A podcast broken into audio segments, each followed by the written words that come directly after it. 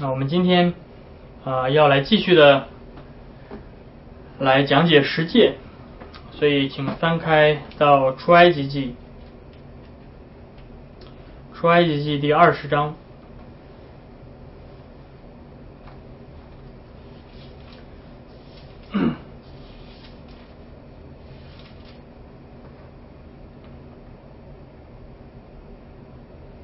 出埃及记第二十章，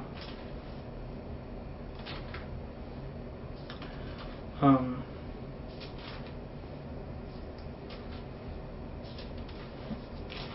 我们要来先读十诫，我们要读从第出埃及记第二十章从第一节读到第十六节，啊，当然我在这里没有打上去，而且这个也是。啊，我临时所决定的，我们我们要再翻到新约再读一段的经文。那我们先来一同的来读上帝的律法，出埃及记第二十章第一节，我们读到第十六节。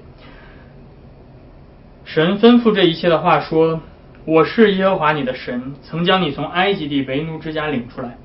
除了我以外，你不可有别的神，不可为自己雕刻偶像，也不可做什么形象，仿佛上天下地。”和地底下水中的百物，不可跪拜那些像，也不可侍奉他，因为我耶和华你的神是祭邪的神，恨我的，我必追讨他的罪，自父及子，直到三四代；爱我守我诫命的，我必向他们发慈爱，直到千代。不可妄称耶和华你神的名，因为妄称耶和华名的，耶和华必不以他为无罪。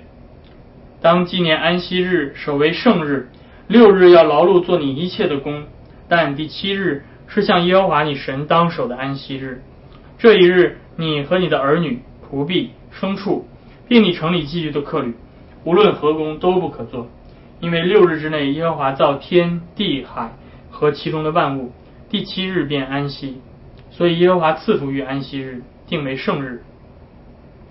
当孝敬父母，使你的日子在耶和华你神所赐你的地上得以长久，不可杀人，不可奸淫。不可偷盗，不可做假见证陷害人。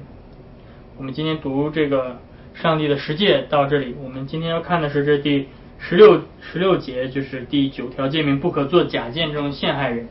那我们接下来啊，再翻到啊《使徒行传》第五章，《使徒行传》第五章。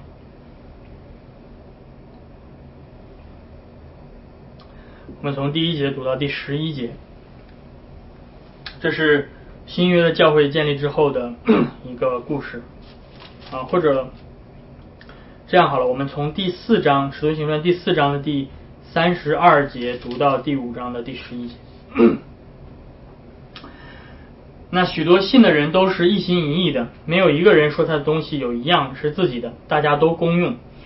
使徒大有能力见证主耶稣复活，众人也都蒙大恩，内中也没有一个缺乏的，因为人人将田产房屋都卖了，把所卖的银价拿来放在使徒脚前，照个人所需用的分给个人。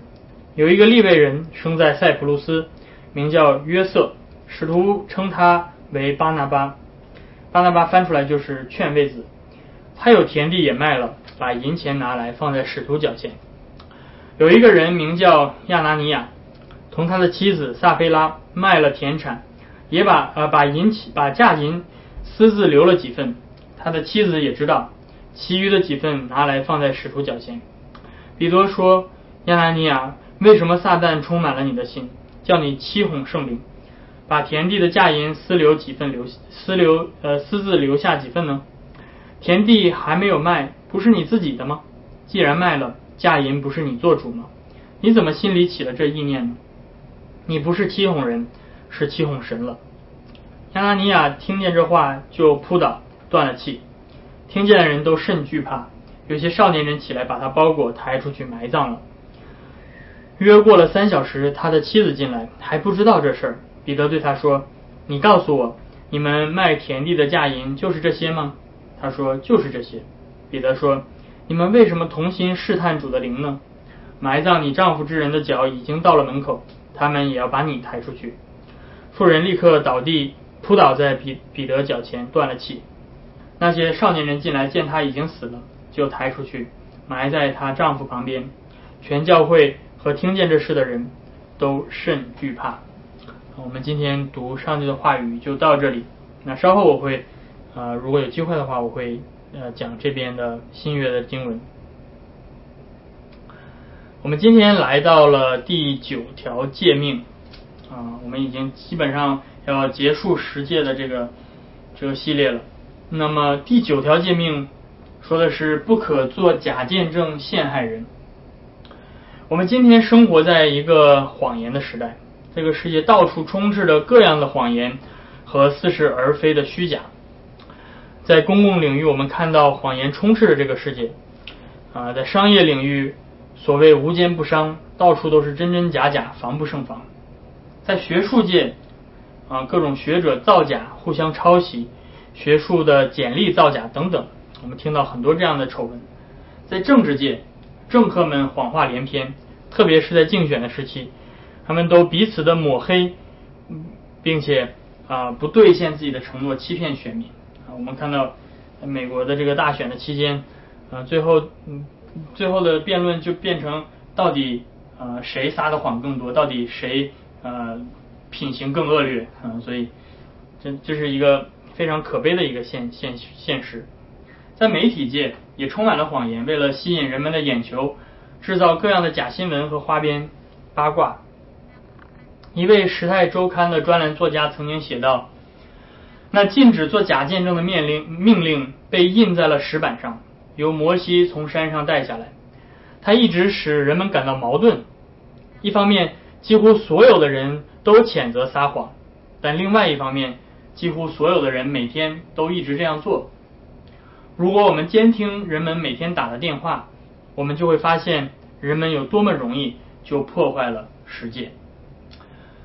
今天我们要来一同学习这第九条诫命，所以我们需要意识到。这条诫命与我们每一个人都息息相关，啊，所以我们依旧很经常的去会触犯到这条诫命，所以今天让我们怀着谦卑的心来一同学习上帝的啊上帝的诫命，并且预备我们的心来修正我们的生活，真正的来荣耀上帝的话语。那么首先我们同样的我们要来一同解析这条诫命。啊，在第二块法板上，我们看到上帝首先用第五条诫命来维护他整个受造界的秩序，然后接下来他用第六条诫命保护人类的生命权，然后接下来他用第七条诫命来捍卫人类基本的啊社会单元，就是婚姻和家庭。第八条诫命，接下来上帝来保护人们的财产，然后在。这一切之后，上帝刻下了这第九条诫命，不可做假见证陷害人。这第九条诫命所赐下的目的是为了维护真理，并且维护按照他的形象所造的人的他们的名誉。因为创造宇宙万物的上帝本身是真实的，他本身就是真理的本身，因此他要求按照他的形象样式所造的人。也应该追求真理，维护真相，远离虚假和谎言。所以，同样的，我们今天要来一同的，呃，从禁令和正面的要求两个部分来解析这条诫命。然后，我们要来看耶稣基督是如何实现这第九条诫命的，啊，并且我们要来看，啊，因着耶稣基督实现这条诫命为我们赚得救恩，我们应当如何来顺服这条诫命来生活。所以，首先我们要来看禁令。这条诫命从最直接、最字面的语境来看，所指的就是，嗯，在法庭上做伪证，啊，不可做假见证陷害人，啊，所以“见证”这个词是啊一个法庭用语，是在出庭作证这样的一个概念。那么，我们都知道，法庭是最能够体现。一个社会是否是诚实公正的地方？如果一个社会的法庭贪污腐化、颠倒黑白，那么整个社会就很难有公义和真理。而一个没有公义和真理的社会，也自然就没有真正的和平与文明。最后，整个社会就会变成弱肉强食的黑暗丛林，最后个人彼此相彼此相恨相杀，彼此的伤害，这个社会就会破裂。所以在上帝把以色列民带出埃及之后，啊，他在赐给以色列的律法当中，在摩西律法当中规定，啊，出埃及第二十三章那里面说，不可随火散布谣言，不可与恶人联手枉作见证，不可随众行恶，不可在争讼的事上随众偏行，啊，所以，嗯，呃，并且他在接下来说，不可在穷人争讼的事上往屈枉正直。当远离虚假的事，不可以杀无辜和有益的人，不可以受贿赂，因为贿赂叫明眼人变瞎，又能颠倒艺人的话。所以，我们看到这里面所主要指到的都是与法庭相关的这样的这样的要求。呃，那我们知道，在一个没有指纹取证或者法庭取证的一个年代，在呃以色列人生活的那个时代。法庭判断的一个很重要的，几乎是唯一的一个证据，就是证人的证词啊。所以，如果在这样的情况下，伪证泛滥的话，那么很多人的生命和财产就会受到威胁，啊，你随便编一个谎话可以陷害一个人啊，那么就这个这个社会就很不稳定。所以，上帝在他的律法当中禁止他的子民做伪证，而且为了更加的保护这个整个的法律诉讼的程序。在摩西律法里面特别强调，单单凭一个见证人是不足以定案的，必须要有两三个见证人才行。而且特别是在执行死刑的时候啊，很多这些呃诉讼的结果是执行死刑。那么特别是在这些断案的时候，不可以凭一个人的见证就叫人死啊，所以这是摩西律法里面特别的规定。啊，那当然，在古晋东的其他的社会里面也有类似的这样的这样的法律的规定，嗯嗯，所以如果不但如此，如果说呃你告一个人哈，然后这个案件被查出来你是做伪证，你是陷害这个人，对吧？你跟就法官说啊，他做了什么什么，犯了什么什么罪，结果查出来他没有做这个事情，那么摩西律法里面有这样的一个规定，就是原告，也就是你告他的这个人。要受到相应的惩罚，也就是比如说你告他啊杀人，那杀人罪的惩罚是啊被石头打死，也就是这个是执以死刑。那么如果你告他，但是你是撒谎，你他没有杀人，你就要被杀死啊，所以你要承担你告他的那个相应的惩罚。所以在《生命记》第十九章啊十八到十九节那里面说，审判官要仔细的查问，我这里。说的是这个用的是新译本，会比较容易懂。如果见证人是假证人，做假见证陷害自己的弟兄，你们就要像他想怎样对待自己的弟兄一样对待他。嗯，所以用他要告他，最后得到那个惩罚来对待他。所以这样做的目的，为什么摩西律法里面要要这样有这样的规定，就是要保护无辜者免受不公平的这样的控告。上帝的子民不应该彼此的陷害、彼此的控告，而应该彼此说真实的和平的话。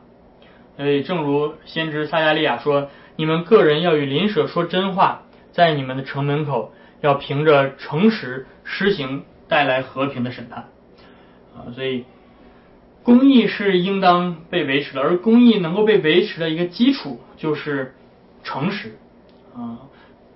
当一个人真的犯罪的时候，真的有诚实的人能够啊去实行审判。当啊一个人没有犯罪是无辜的时候，我们不去陷害他。所以这些原则到今天的现代社会也有许多的应用啊，不论是在民事的法庭上，我们今天的现代社会也有类似像这种诽谤罪啊，或者是这种侮辱罪啊等等啊。那么在教会里面也是一样啊，例如在新约使徒。保罗写信给提摩太，指导他怎么处理教会关于教会惩戒的一些细节的问题。他在提摩太前书第五章第十九节那里提到说，控告长老的这个橙子，非有两三个见见证人就不要收啊。所以在这里面应用的就是旧约里面的这个诉讼的一个总的原则。在教会里面，如果你如果你想要陷害教会的一些人的话，呃。这个有这样的一个保护，对吧？你自己单子自己说是没有用的，你需要有见证人，有一些人同同时都都知道这个事情发生，才可以作为一个立案来去进行审讯。所以我们的教会章程里面也阐述了同样的原则。那么这个是提到一些这个这个诫命最直接的一个应用，也就是在法庭上出庭作证的这样的一个一个应用。但是除了在法庭当中这个做假见证陷害别人之外，嗯，在日常生活当中，这条诫命也规定我们不能够说谎。违背第九条诫命可以有非常非常多不同的形式，也有不同的程度。啊，可能是凭空捏造的弥天大谎，也可能是真假参半的模棱两可，有时可能是刻意的夸大其词，有的时候是巧妙的避重就轻，有的时候虽然说的是真实的情况，但是当你当这个人说这个是事实的时候，他的本意是要误导或者扭曲或者遮盖或者重新解读。这个事件，所以不论任何的情况，我们当我们这样做的时候，我们都是用谎言来代替真理。虚假和谎言的伤害是很大的，我们的言语是可以造成极大的伤害的，甚至可能会残害无辜人的一生。我不知道大家最近有没有关注一些这些中国大陆传来的一些。新闻呢？最近比较火爆的是爆出来，啊，一个张玉环二十六年的冤案最终被平反啊，啊，这个具体的这个这个细节，大家可以在网上看新闻都可以看到。但是就是这个人，呃，他是一个非常老实的一个农民啊，他在二十六岁的时候，他被冤枉说他杀害了两个孩子啊，两个两个两个儿童，然后他就。他 他没有这样做，但是他就被这个警察逼供，然后让他承认。啊，警察为了自己工作便利，对吧？他们自己不努力去抓抓真正的犯人，他们不努力去真正的执行公义，反而用这种简单的方式，用刑讯逼供的方式，找一个老实人来当替罪羊，就这样把案子结了。结果导致整个无辜的家庭二十六年，整个的家庭破碎。嗯。他离开家的时候，他的孩子可能三四岁那么大。等到他出狱的时候，他的孩子已经结婚，已经有已经已经有孙子了。嗯，他的妻子被迫要改嫁，要嗯，尽管他们的感情非常非常的好，但是他妻子为了生存，必必必须要改嫁等等，整个家庭的破碎。所以我们看到，一个谎言可能会可能会把一一个人的一生都毁掉。我们都知道撒谎、弄虚作假是错的。但是我们，而且我们看到别人这样做的时候，我们都谴责他。可是，一到我们自己身上，我们就会为了自己自身的利益而放弃抵抗虚假的底线。我想，在美国最常见的例子就是绿卡。一个人想要获得美国的绿卡，而去欺骗移民法官。嗯，在美国有各种各样这样的例子，很常见的有这种假结婚。对吧？你跟另外一个人用用假的方式结婚，然后骗这个移民的法官啊编故事啊，很多人甚至假戏真做，结果又翻脸不认人，造成了很多很多的伤害和家庭的破碎啊，甚至可能这种假结婚，甚至或者甚至有了孩子，或者一直欺骗对方啊很多很多年，啊但是最后一走了之啊，伤害的不仅仅是对方，伤害了孩子，很多很多这样的事情。或许你觉得说，哎呀，这种情节太恶劣了，我是绝对不会做这样的事情的。我的 case 对吧？我的这个 case 我只不过是编了一个故事，啊，可能把一些那事情夸大一点，啊，撒了个谎，骗了个绿卡，也没有伤害到其他的人。嗯，所以是的，没错，可能在这种情况下，呃，这个有的伤害是很大的，有的伤害可能是没有那么大，但是你依旧伤害了。美国的司法系统依旧伤害了整个移民的系统，使得呃整个系统没有办法正常的运作。而且不但如此，你也伤害了你自己，你伤害了你的良心和灵魂。但是最重要的是，你伤害了上帝，因为上帝是真理的上帝，创造我们是让我们去彰显真理，去追求真理。上帝不是说谎的上帝，因此当我们去。任何的谎言都是去伤害了上帝在我们身上的形象，并且玷污了他的荣耀。因此，不论任何的谎言，上帝最终必要审判。诗篇第五篇，大卫在那里说：“说谎的，你必要灭绝。”使徒约翰在最后的启示录当中看到的那个意象当中，他说：“一切说谎话的，他们的粪就是在烧着的硫磺的火湖里。”这是第二次的死。而且，一切喜好说谎话、编造虚妄的人，他们都无法进入上帝永恒的圣城。所以，或许你觉得这个事情无所谓，但是在上帝眼里，这是极其极其严重的干犯到他荣耀的事情。因此，面对这样的事情，上帝要如此的严厉的审判，我们必须要非常的谨慎，我们不能怀着任何侥幸的心理去面对我们自己的生活。那这里面提到了在法庭上公开的做伪证，或者在生活当中一些谎言，可能会造成伤害，可能是我们只是习惯性的说谎，有的人可能很非常习惯性的说谎，对吧？为了自己生活的便利啊，我就。有人问我一句话，我可能就随便回他一句，跟他说啊，这个你在干嘛呀？啊，我我在工作呢，可能他没有在工作。有的人甚至说谎成为一个一个习性，一个一个惯性。在圣经里面啊，有这样专门的一个词来形容这些人，这些人就是虚妄的人。这个虚妄就是英文叫做 vanity。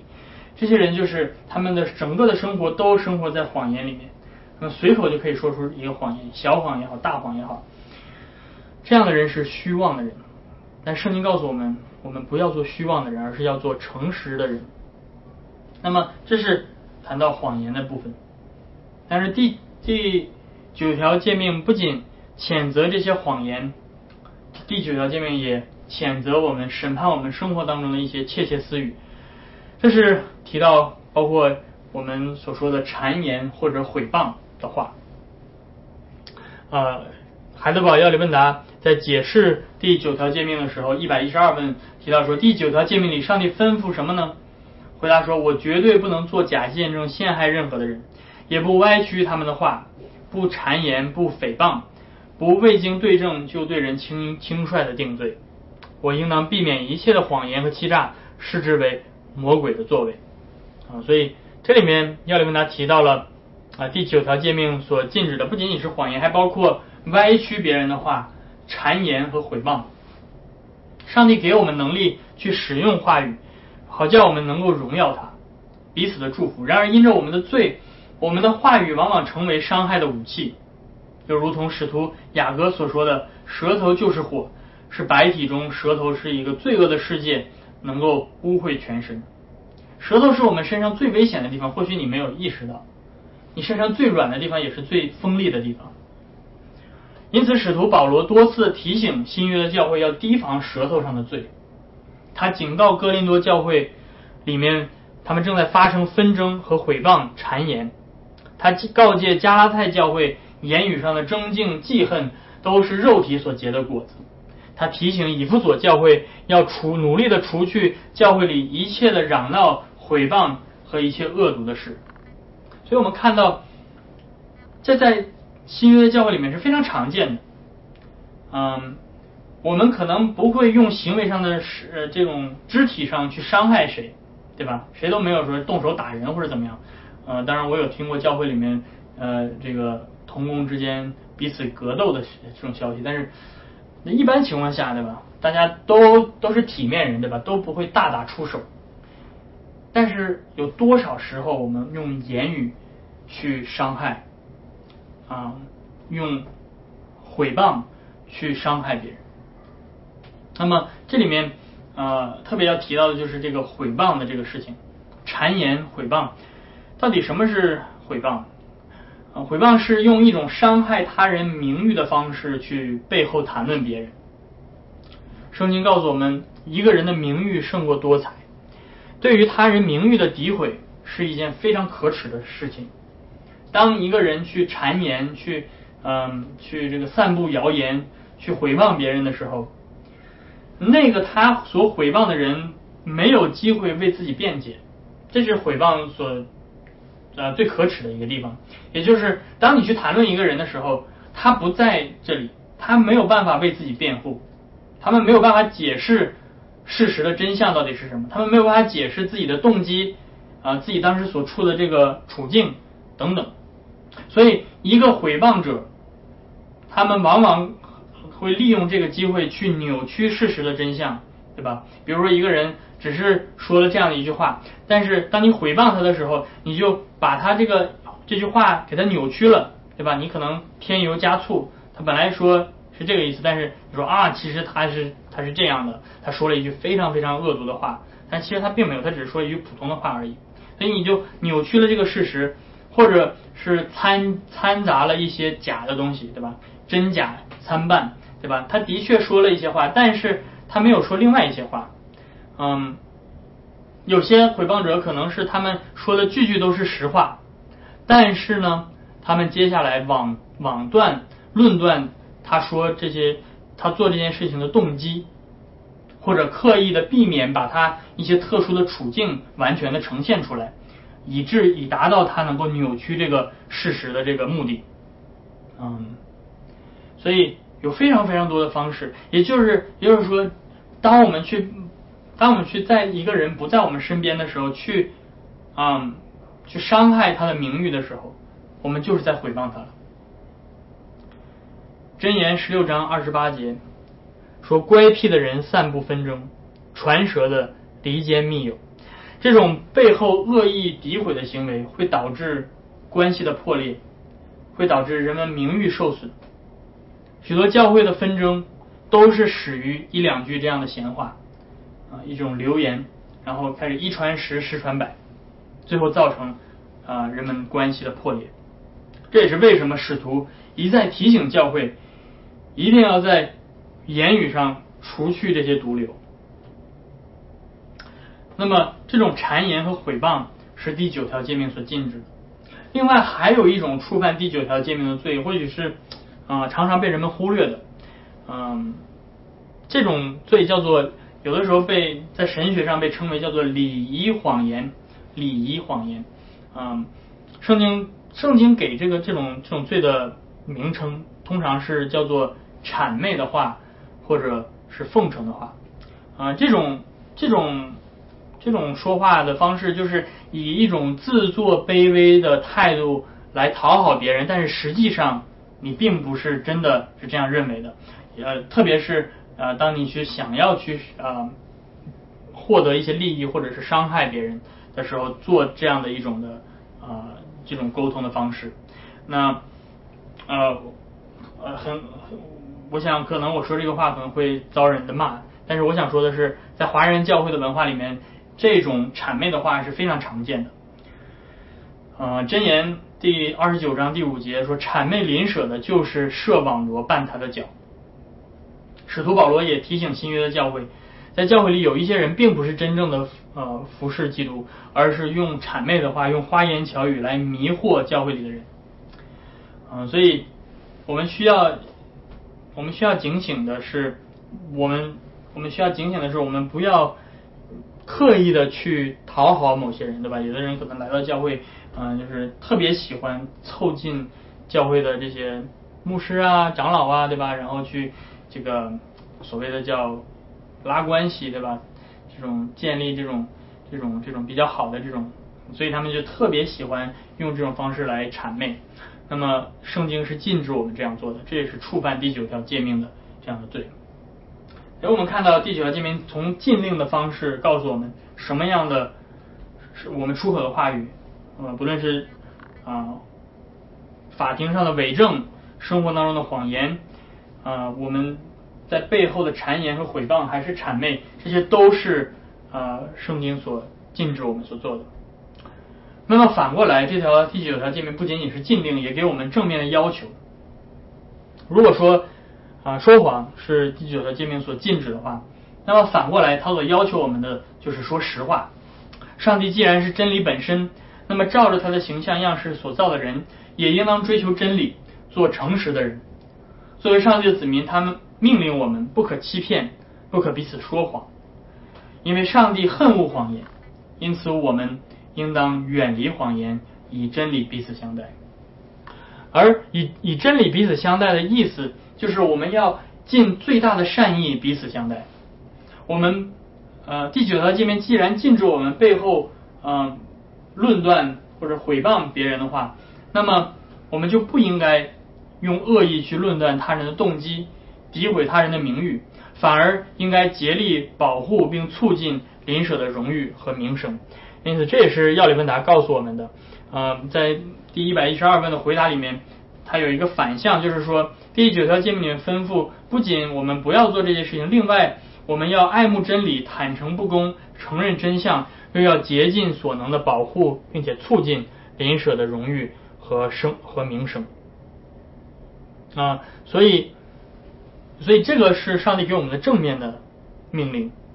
我们不仅要说真话，而且就像使徒保罗告诫我们的，呃，以弗所书第四章第十五节，保罗说：“你们不仅要说真话，你们要用爱心说真话。”嗯，这个我们需要非常的注意。有很多人，嗯，呃自诩自己很直白、很诚实，对吧？我我从来不说谄媚的话，然后我从来嗯不阿谀奉承。我说的都是很直的，我这个人很直，但是有的时候我们可能过于关注那个直白的那个部分，但是我们说的话虽然是很直白，但是却没有温柔和爱心，反而充满了尖酸和刻薄。因此，我们需要注意的是，上帝的第九条诫命不仅仅是让我们留意我们说话的内容，也要求我们要留意我们说话的方式。同样是一句实话。但是这句话说的何宜？真言告诉我们，就如一个金苹果落在银网子里。但是同样可能是一句实话，如果说的浮躁，说的嗯不经不加思索，真言告诉我们，却这句话可能如刀刺人。所以第九条诫命告诉我们，啊，给我们的正面的命令是用爱心、用温柔的心说真诚的话。那么，我们现在看到了这第一条诫命的禁令和正面的命令，我们要用这条诫命来审视一下我们的生活。你是否曾经活在谎言里呢？你是否曾经用谎言获得为自己获得好处和利益？你是否是曾经背后谗言说别人闲话，论断过他人做事的动机等等？你是否嗯是那种？很喜欢用话伤人的人，嗯，充满了尖酸和刻薄，所以来到上帝的律法面前，让我们都谦卑自己，让我们意识到我们的言语是也是在上帝的诫命的规范之下的，我们出口的话语，嗯，也时常的冒犯上帝的诫命，因此，让我们接下来一同的。来怀着谦卑的心来看耶稣基督如何的成全这第九条诫命。我们首先看到一切说谎之人的父就是魔鬼，因为魔鬼从起初就是说谎的，魔鬼从起初就是违背这第九条诫命的，他一开始就是向人进谗言毁谤别人的，就是撒旦。他一开始在人在背后毁谤的对象就是上帝，你还记得？那条古蛇曾经试探那个女人，对吧？他说：“你你你为什么不吃这个果子呢？”女人说：“上帝不让我们吃，对吧？不让我们碰，不让我们摸，不让我们吃。”他说：“为什么上帝不让你们不让你们吃啊？因为上帝说我们吃的日子就会死。上帝说的是实话，上帝是不会说谎的。上帝给他们的命令是真实的，但是这时候你看到撒旦开始。”来用谎言和毁谤的话来攻击上帝。撒旦首先说：“你们吃的日子不一定死。”撒旦说了一句谎话，他用谎言先迷惑了女人，用另外一个迷惑的假的一个一个一个一个承诺去使人怀疑上帝。你们吃的日子不一定死。然后接下来，撒旦在女人面前毁谤上帝。上帝为什么要给你们这条命令呢？因为神知道你们吃的日子，眼睛就明亮，你们就能如神一样知道善恶。所以你们看到了吗？他并没有否认上帝不让他们吃果子的这件事实。所以在这一点上，很多的人的诽谤也是一样，他没有否认这个事实。但是大家注意，撒旦所做的是捏造一个错误的动机，捏造一个错误的动机。撒旦是在让女人相信，上帝不让她吃这个果子，为什么？是因为上帝是自私的，上帝是廉，上帝是吝啬的，上帝不想让你变成像他一样。所以你们看到了吗？这是撒旦的诡计，这也是许多背后毁谤人的人的诡计。他们可能承认一个事实，一个真相。但是他们在捏造他人的动机，去诋毁他人的名誉。事实上是什么呢？事实上，上帝是世界上最慷慨的，上帝是最无私的。上帝把整个伊甸园所有的果树、所有的果子都给了亚当和夏娃。上帝吝啬吗？上帝小气吗？上帝自私吗？当然不是。所有的果子你们都可以吃。但是为了你们的好处，这颗果子不要碰。上帝是按照他自己的形象样式造的人，他当然希望人能够按照正确的方式来反映他的形象，就是变得更像他。但是他不允许人透过错误的方式，透过自私自利的方式，想要达到与神同等的这样的地位。所以你们看到了吗？魔鬼所做的就是在背后诋毁上帝，在人面前诋毁上帝，来破坏人和上帝的关系。结果怎么样呢？结果魔鬼得逞了，人与上帝的关系从此破裂。自从亚当和夏娃听信了魔鬼的毁谤之言之后，全人类都变成了毁谤之子。从此，人类便开始进入到了尔虞我诈的漩涡当中。我们看到这个世界上有多少的关系，人与人之间的关系被如刀的言语撕碎，有多少的心灵因为谎言和毁谤的话而被伤害。当人们正在全人类都在用言语彼此的攻击、彼此的伤害的时候，我们看到耶稣基督。来到这个世界上，他是那位真正的艺人。以赛亚先知说，他从来没有行过强暴，口里也没有诡诈。耶稣是那位真理的本身，他就是上帝自己。所以弟兄姐妹，真理不是某些抽象的宇宙定律或者科学原则，真理是有生命的，真理是永远活着的，真理是永生的上帝自己，真理是有位格的。真理是有思想、情感、意志的，而且不仅如此，这位活着的真理，这位有生命的真理，亲自的成为人，来带领我们回到真理自己里面。这位真理曾经在地上说：“我就是道路、真理、生命，若不借着我，没有人能到父那里去。”然而，这个世界因着自己的谎言而不信真理。反而恨恶真理，并且这个世界要用谎言杀死真理。然而，这并不是最让人惊奇的地方。当然，谎言的目的就是要杀死真理。最让人惊奇的是，这位真理本身竟然甘愿为了谎言而死。真理为谎言而死。好像谎言可以破碎重生。这个世界上可能有人会为了谎言而死，这是愚拙的人为谎言而死。这个世界上有的人为真理而死，这样的人是烈士，是勇敢的。但是有谁可曾想过真理竟然来为谎言而死？有谁听过？有谁想过，真理来除灭谎言？这个我们见过，这叫做平反。但是真理来替谎言死，这却是真正的救赎和恩典。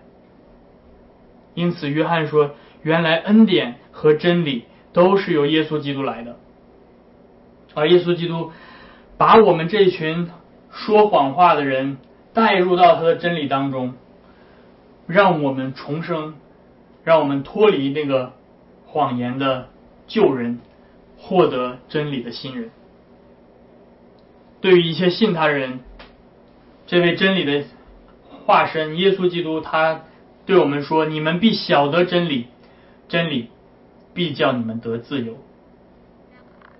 因此，弟兄姐妹们，今天我们作为基督徒，我们要来一同思想这第九条诫命对我们来说的应用和意义。我们是谁？我们首先要从自己的身份入手。我们必须知道自己是谁，我们才能知道我们应该如何的来生活。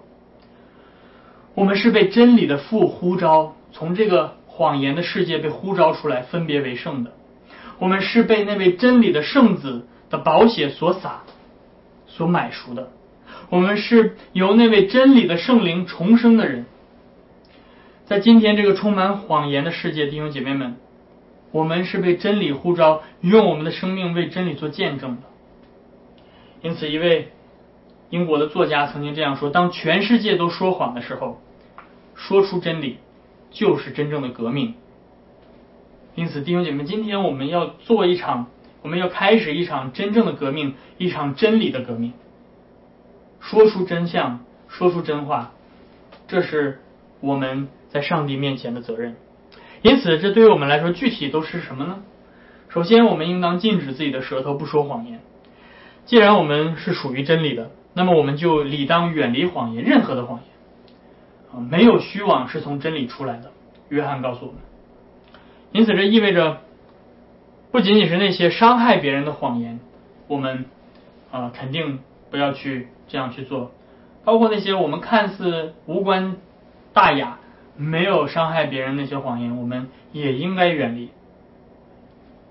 而且反过来，我们应当说实话，我们应当用爱心和温柔的心说实话。就像保罗告诉我们的，你们要脱去旧人，要穿上新人。这新人有真理的仁义和圣洁，所以你们要弃绝谎言，个人与邻舍说实话，因为我们互相为肢体。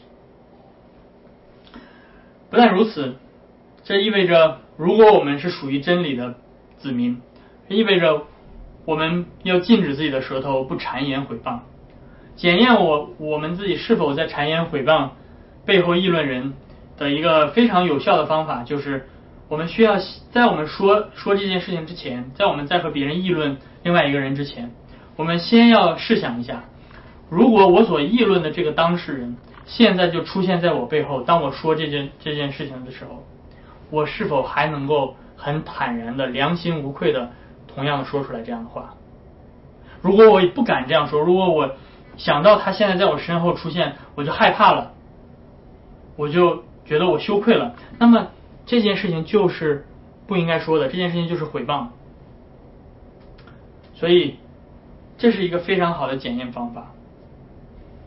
但是不但对于说的人，听的人同样需要警醒。谗言是舌头上的罪，散布谣言诽谤他人，这是非常可耻的。但是听谗言、听诽谤的话，是耳朵上的罪。箴言告诉我们，传舌的人的言语如同美食啊，味道很好，很甜，深入人的心腹。所以我们都有这样的倾向，喜欢打听一些这些传言，喜欢听这些流言蜚语，就就好像呃尝到一些什么甜滋味一样。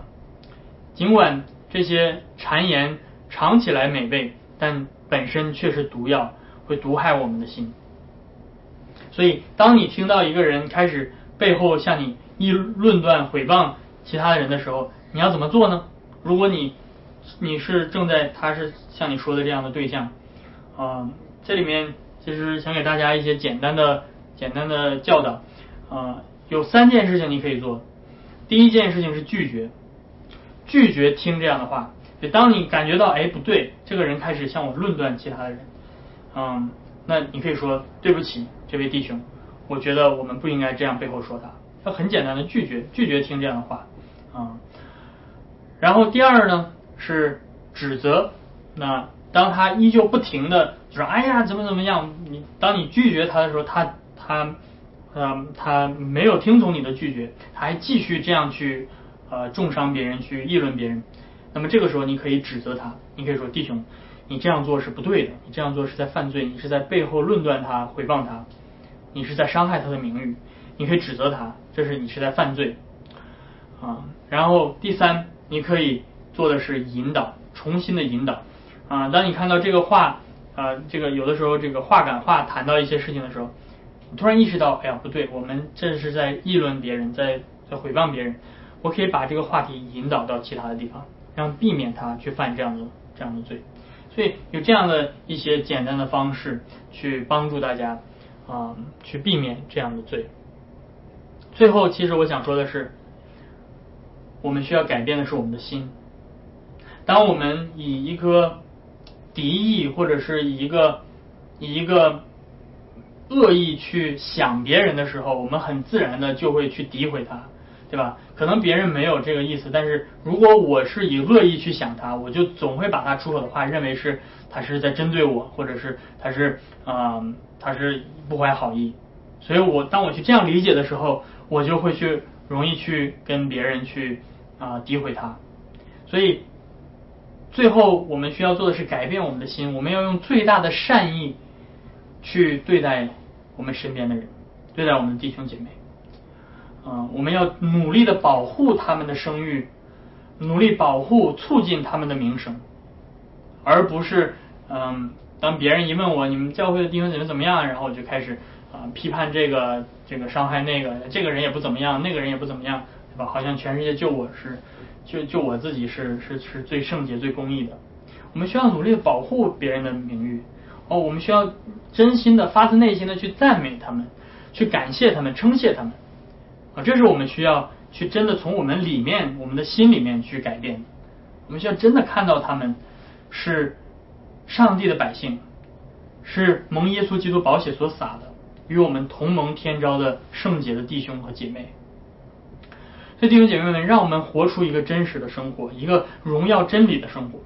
如果你曾经犯罪，向上帝悔改你的罪，并且信靠福音，基督为了你的谎言和你曾经说过的各样毁谤的话已经死了。如今你要为他为真理而活。愿我们都彼此的真诚相待。让我们用我们的言语来保护我们身边的弟兄姐妹，我们的邻舍，并且用我们的言语来荣耀上帝。阿门。我们一同低头祷告。天父，我们来到你的面前，我们感谢你今天借着第九条诫命来指导我们的生活，来让我们看到，不仅我们的外在行为，包括我们的言语，也都在你的律法的规范之下。你让我们远避谎言，让我们啊用真诚和爱心来彼此说实话。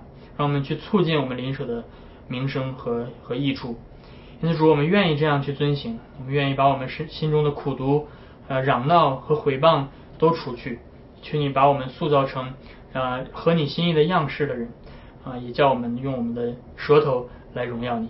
我们这样的感恩祷告是奉靠耶稣基督的名，阿门。